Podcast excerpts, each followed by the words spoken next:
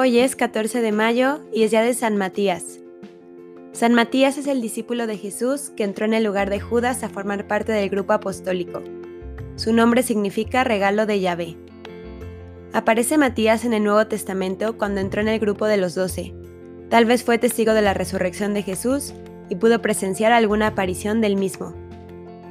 Después de que Jesucristo subió a los cielos, San Pedro, que era el príncipe de los apóstoles y cabeza visible de toda la naciente iglesia, teniendo reunidos en el cenáculo a unos 120 discípulos y seguidores del Dulcísimo Maestro, les manifestó el pensamiento que tenía de elegir de entre todos los que hubiesen estado con el Salvador, aquel que había de ser el sucesor de Judas, proponiéndoles además dos candidatos, ambos de excelentes dotes, José, llamado Barsabas y por sobrenombre el Justo, y Matías.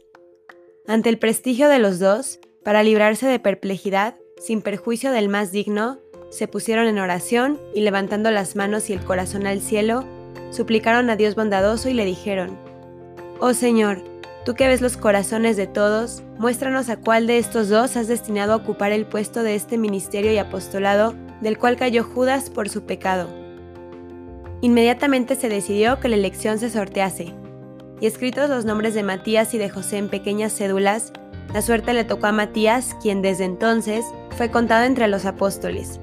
Así pues, no fue ensalzado San Matías por influencia ni consideraciones humanas, sino por expresa y clara voluntad de Dios.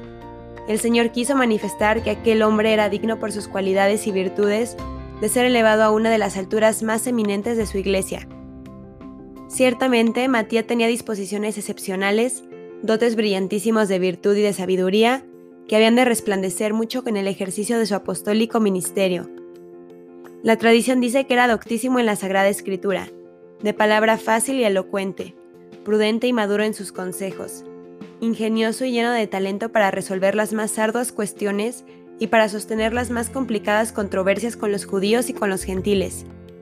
Y en cuanto a la santidad de vida, era purísimo de corazón y rectísimo en la intención, modelo de todas las virtudes cristianas se distinguía especialmente por su amor a la pobreza evangélica, por su austeridad y espíritu de mortificación y por su generosa caridad, de tal manera que bien podemos decir que era una imagen del todo opuesta a la de Judas, tan avaro y envidioso, tan carcomido de vicios y de innobles pasiones.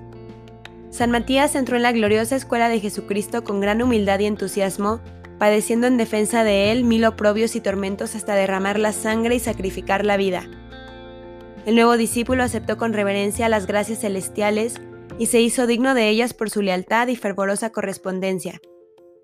Matías llenó el puesto abandonado por Judas. Matías recibió los favores que Judas había profanado. Matías murió por Jesucristo, a quien Judas había traicionado.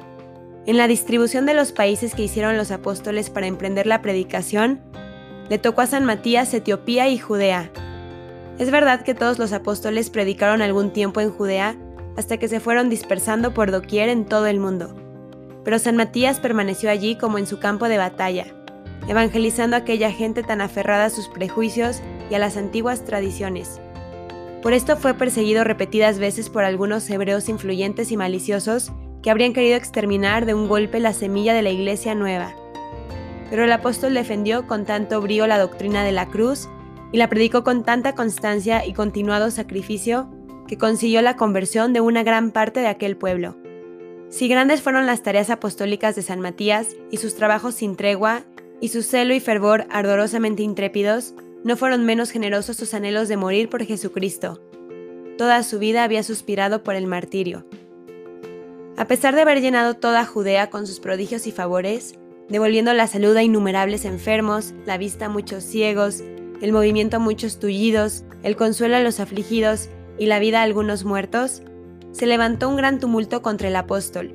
Los príncipes de los fariseos conspiraron contra él, como algún día habían conspirado contra el mismo Jesucristo. Los malvados lobos rodearon al Cordero Inocente, mancharon su honra atribuyéndole falsos crímenes y levantaron el grito declarándolo reo de muerte. Sin pruebas de ninguna clase, el sumo pontífice de los judíos, como en otro tiempo Caifás, pronunció la criminal sentencia.